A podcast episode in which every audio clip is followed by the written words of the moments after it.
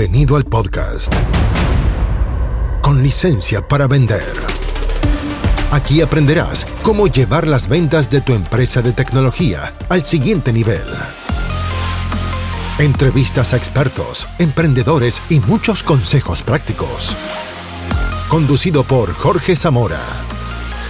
Bienvenidos. Auspicia. MCI Consultores. Hola, bienvenido a este nuevo episodio del podcast con licencia para vender. Vamos a seguir con la entrevista a Sebastián Lora sobre cómo persuadir, cómo usar el carisma, de hecho, la oratoria, para persuadir a otros con tus ideas. Una entrevista que hice junto con el gremio de MITI para una mejor industria TI, de ahí el nombre, y con la gerente del gremio, Fabiola Sáenz, que nos acompañó en esta entrevista que estuvo muy interesante. Como siempre, toma nota, saca una idea, implementala. Ahora, me liquidaste porque necesito que me explique la técnica milenaria ahora. Necesito saber cuál es esa técnica milenaria porque la, curiosidad, ¡pum!, se gatilló. hablaste de una técnica milenaria que sigue funcionando desde el tiempo de, no sé, los faraones o algo así. ¿Cuál es esa técnica milenaria como para entender eh, tus cursos también qué contenido tienen? Ese es uno de los módulos que trato, pero parte de ello luego permea en todo lo siguiente que hacemos dentro del trabajo práctico y el proceso de feedback que le doy a la gente.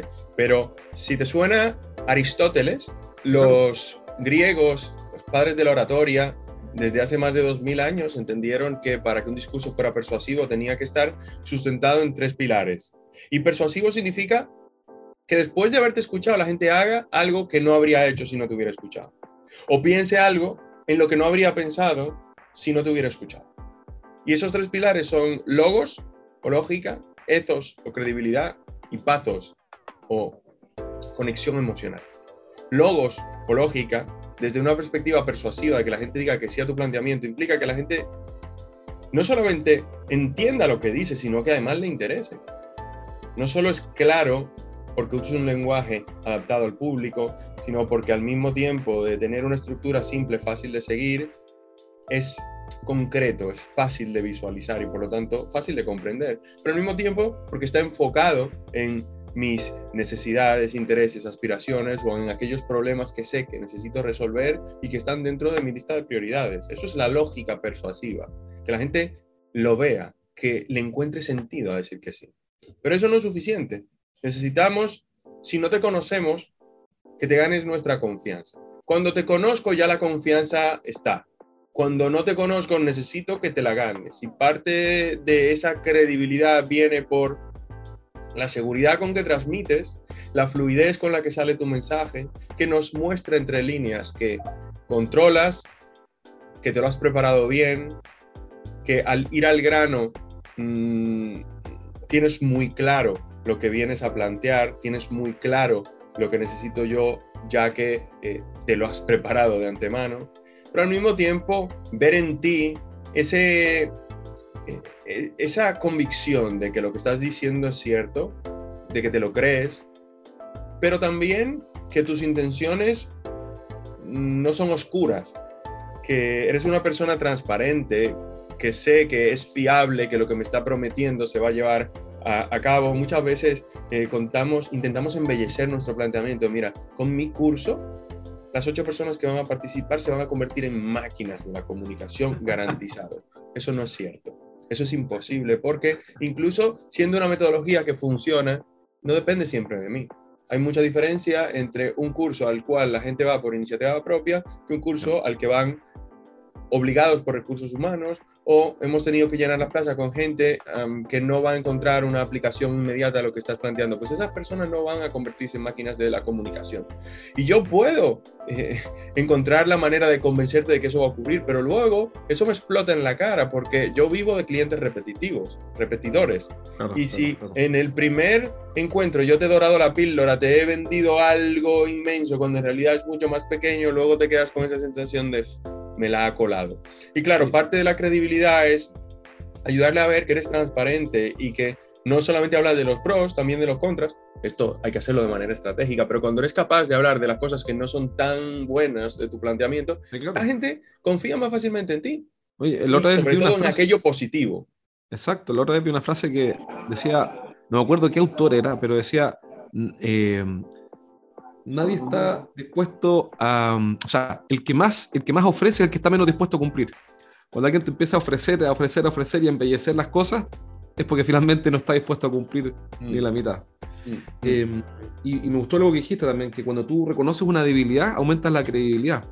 Eso lo hemos visto, por ejemplo, en estrategias eh, de propaganda política. Poco se ve, poco, pero el caso de la Rúa en Argentina, el tipo lo hizo así. Eh, de la Rúa, más allá del tema político, que a alguien le puede gustar o no, que es otra conversa. Eh, si no me equivoco, el mensaje de él, que fue una agencia de publicidad argentina, dijo, era, creo que era este, la gente dice que soy aburrido. Y sí lo soy. Pero para ser presidente de Argentina no se necesita ser un payaso ni un no sé qué. Entonces lograba bajar la resistencia al mensaje publicitario reconociendo un, transparentando un defecto o una debilidad. Hmm.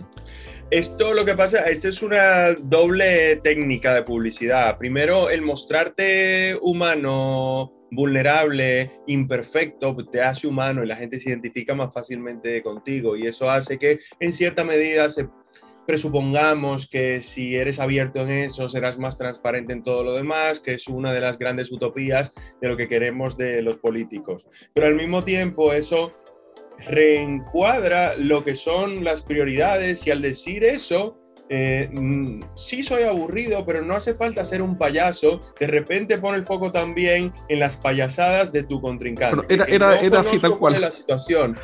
Básicamente, esto lo hizo Reagan hace muchos años, que no sé si fuese en el primer mandato o pasando a un siguiente mandato, porque desconozco en realidad si tuvo dos mandatos, pero esto sale en los libros y en, en el debate. El contrincante era muchísimo más joven y partía de, de decía algo así, em, ¿realmente creen ustedes que una persona de tanta edad va a tener lo que hace falta para poder no solamente gobernar el país, sino mantenerse sano en el proceso y tener la continuidad? Y Reagan contestó algo así como, no me voy a bajar el nivel de eh, eh, poner mi edad eh, aquí dentro del debate eh, ay, ¿cómo fue que decía?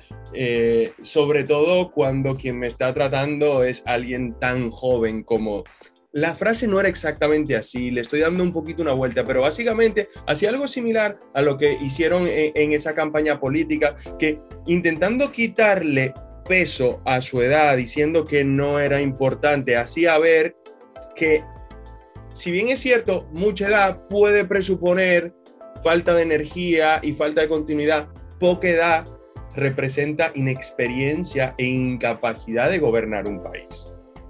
Entonces, eso de reconocer ciertas carencias tuyas, pero luego intentar enmarcar eso con que no es necesario ser un, una persona eh, joven e inmadura para llevar un país adelante, pues lo mismo que ha planteado él, eh, nos muestra de manera eh, vulnerable, pero al mismo tiempo, entre líneas y de manera diplomática, muestra las, eh, los contras y los eh, puntos flacos, débiles de la otra persona. Pero yo ahí no soy experto, yo ahí en publicidad no entro, simplemente conozco ese ejemplo como uno que le funcionó muy bien de reencuadrar la situación para que mi error no sea un problema, sino que algo simple y llanamente que me asuma.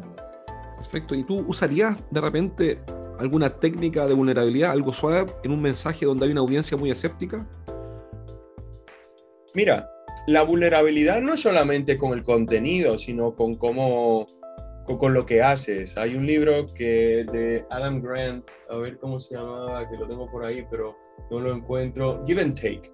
Él ah, habla de, eh, entre otras cosas, de que cuando un ponente, presentador, o en este caso, si quieres, un vendedor, se muestra como demasiado perfecto en lo que dice, cómo lo dice, demasiado eh, mm. seguro en sí mismo, puede producir rechazo, no solo por la posibilidad de parecer arrogante, que no tiene que ocurrir todas las veces, sino porque cuando te ves tan perfecto en todo lo que haces y cómo lo haces, la gente no se identifica, porque los humanos por definición somos imperfectos. Entonces lo que él sugiere es, sin restarle credibilidad a lo que dices y haces desde el punto de vista de tu expertise, reírte de lo que te hace humano o ser explícito con algún fallo. Si, por ejemplo, estuviésemos, y esto me ha pasado, estuviésemos haciendo esta sesión virtual y yo en lugar de tener el sonido saliendo desde el computador, tuviera los audífonos, en algún momento se me han caído en el pasado, eh, en lugar de hacer como si nada, y comenzar a, cogerlo desde aquí para que no parezca que haya ocurrido. ¡Ay, los audífonos! Oh, no lo encuentro. Eso te hace humano y eso te muestra más cercano y no debilita tu credibilidad desde la perspectiva de lo que ofreces, pero al mostrar un fallo humano la gente se identifica más fácilmente contigo y eso facilita que les caigas mejor. Volvamos al logos, etos y patos. Hablaste del logos como la lógica, el etos me falta más del entender sobre el ethos y el patos. El ethos es eh, credibilidad y la credibilidad viene como consecuencia de demostrar que sabes, demostrar que tienes conocimiento, experiencia, preparación, que eso por un lado te dará seguridad, te dará perspectiva, pero también fluidez, que ya lo hemos cubierto en cierta medida, y luego ser transparente en cuanto a tus intenciones y en cuanto a quién eres tú, eh, para que la gente vea más allá y, y crea en ti como individuo, no solamente en tu planteamiento. Pathos es la conexión emocional que parte de lo que hemos cubierto en cuanto a la vulnerabilidad, así que eh, se pisa, eh, se solapa un poquito con esa conexión emocional, pero es más eh, lo, que despiertas en los demás como emoción. Un mensaje claro se entiende, pero no necesariamente entusiasma. Para entusiasmar, entre otras cosas, tienes primero que estar entusiasmado tú y sentir lo que dices. El problema es que cuando hablamos de temas muy técnicos o muy tecnológicos, es que es complicado enamorarse de un Excel. en tu o de un diagrama de flujo. Exacto, exacto. En tu libro tocas el tema de los contenidos como analítico y emocional, seguramente con base en lo mismo que estamos hablando ahora. Correcto, correcto. Analítico es logos, emocional es pasos, credibilidad eres tú. Entonces, en cuanto a contenido se refiere, tienes contenido lógico, contenido emocional. Y el, está por un lado lo que las emociones que contagias con tu manera de expresarte, pero las emociones también que contagias con lo que dices. Entonces, para contagiar emociones con cómo lo dices, es importante que lo sientas. Y que cuando hablas de alcanzar un objetivo y conseguir los resultados, que, que se note que esto es algo feliz, algo por lo que entusiasmarse. Pero cuando estamos a esto de no cumplir con los objetivos trimestrales y que si no se cumple van a rodar cabezas, es muy diferente decir, no cumplimos, van a rodar cabezas, que decir, no cumplimos, es que van a rodar cabezas, incluida la mía. Eso hace que la gente sienta que en realidad estás diciendo algo con, con, con fuerza. Y es que los humanos somos tanto racionales como emocionales. Hay personas que son más racionales por el tipo de expertise que tienen, los financieros, los contables, incluso también en el mundo informático, pues pueden sentirse que son más de, eh, del rigor científico, de la ciencia exacta, pero eso no significa que no sean emocionales también, porque cuando tienes dos semanas picando código y luego ves que no funciona, eso te produce rabia y, la gastas contra otra persona. Pues eso mismo, a la hora de presentar tus ideas, ayuda a que la gente entienda el valor, el impacto de lo que estás contando. Por lo tanto, primero hay que sentirlo antes de decirlo. Pero al mismo tiempo, con lo que dices, puedes conseguir que la gente se entusiasme más fácilmente y en lugar de ceñirte única y exclusivamente al dato, a la teoría, a la estructura racional, es importante incorporar elementos más emocionales como la anécdota, la historia, pero al mismo tiempo usar metáforas que ayuden a la gente a conectar con tu idea de una manera mucho más cercana o ayudar a las personas a visualizar una visión futura apetecible, una especie de meta última grande para la que mi función concreta aporta. Y esto, dentro de eh, las empresas a las que nos estamos dirigiendo, es una de las funciones principales de los líderes, es ayudar a que la gente vea que su función, por repetitiva que sea, tiene un impacto sobre la visión de la empresa. Y cuando tú entiendes que en la visión de la empresa, tu función tiene una aportación, eso te ayuda a motivarte y a entender lo importante de tu trabajo. Cuando en tu presentación ayudas a que la gente vea que este proyecto de ciberseguridad tiene un impacto sobre esa visión futura de la empresa a la que estás intentando venderle tu solución, es relativamente más simple conseguir que la gente se motive y por lo tanto conecte emocionalmente con la idea. Y digo relativamente más simple porque No siempre se consigue, pero es más difícil conseguirlo cuando no utilizas esta metodología. Sin duda. Ahora, respecto a lo emocional, porque en la parte analítica de tu libro habla de cosas que, o sea, que me gustó, que al plantear los elementos analíticos de una presentación, eh, en, mí, en, mí como lector, me, reforzó que sí es muy importante usar hechos y datos porque eh, siempre son atractivos los datos. Son, incluso cuando uno escribe un libro o un artículo, poner, no sé, tres de cada cuatro gerentes sufren con tal cosa, según el, estudio de no sé quién, le, da sabor al artículo, a la lectura. Así que eso sí me gustó, pero lo que me gustó más todavía es cuando hablas de los elementos emocionales, que nombras varios, historias, metáforas, sentimientos, eh, humor, sorpresa, controversia, que hay que ser hábil, me imagino, para usarlo con, con, con ajuste fino, con arte, ser controversial puede ser súper atractivo. Yo creo que será bien para usarlo. Eh, imágenes. Pero si yo tuviera que usar uno en la presentación del lunes, y digo, Sebastián, está bien, pero yo tengo una presentación el lunes de este banco, tengo que venderle un proyecto, tengo que venderle un proyecto de desarrollo de software. No puedo poner historias, metáforas, sentimientos. Dime uno que sea tu preferido y que yo pueda incorporar de aquel lunes. ¿Cuál es ese? El mejor es el caso de éxito. Excelente, porque eso es lo que recomiendo yo y me está dando la razón. Estoy contento por eso. Cuéntame más de los casos de éxito. El caso de éxito tiene componentes racionales porque incluye datos reales de cómo eran las cosas antes, cómo son ahora gracias al procedimiento, gracias a la tecnología, gracias a llevar a cabo lo que planteamos.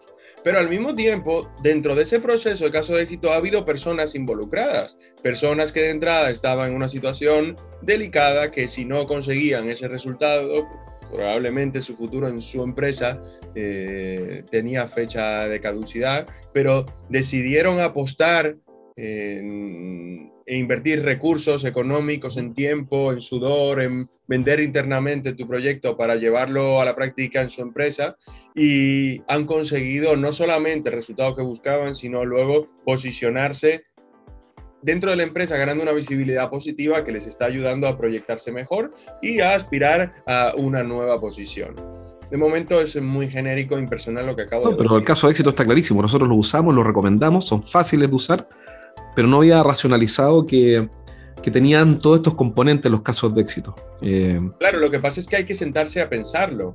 el caso de éxito no es solamente el, un listado de acontecimientos organizado de manera cronológica.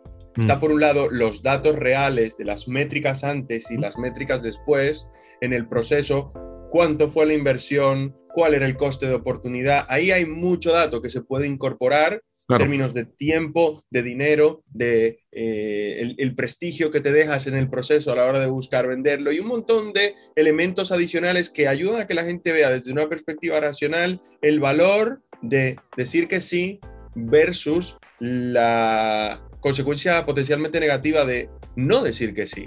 Ahora bien, para que realmente conecte y que la otra persona se identifique, necesitamos que ese caso de éxito sea relevante, es decir, similar que, el punto inicial de ese caso de éxito sea parecido a la situación en la que la persona a la que está conecte. plantearle este proyecto esté en ese momento. Claro, que conecte con él, que se vea reflejado, ¿no? Pero para que se vea reflejado necesitas poner dentro de tu caso de éxito a la figura de la persona que te contrató. Ah, ok, ok. Bien, espero que este programa te haya resultado útil siempre recuerda que te estoy animando a implementar, a ejecutar algo, dar un paso. Espero que te haya servido y anuncio comercial si es que eres un ingeniero civil con más de 15 años de experiencia en áreas comerciales y quieres emprender o incorporarte, dicho de otra forma, a nuestro equipo de consultores, entonces mándame un correo a jorge.estrategiasdeventa.com. ¿Por qué? Porque estamos ayudando a las empresas de tecnología a mejorar sus resultados con programas probados tanto para captar reuniones con clientes nuevos como para cerrar negocios. Entonces, si eres un eh, profesional con vasta experiencia y quieres ser uno de los consultores de nuestro equipo, mándame un correo y vamos a contarte cómo avanzar. Un abrazo. Hasta aquí llegamos por hoy. Nos encontramos en el próximo capítulo de Con licencia para vender. Un podcast para que aprendas a llevar las ventas de tu empresa de tecnología al siguiente nivel. Nos reencontramos la próxima, junto a Jorge Zamora. Hasta entonces. Traído a ustedes por MCI Consultores.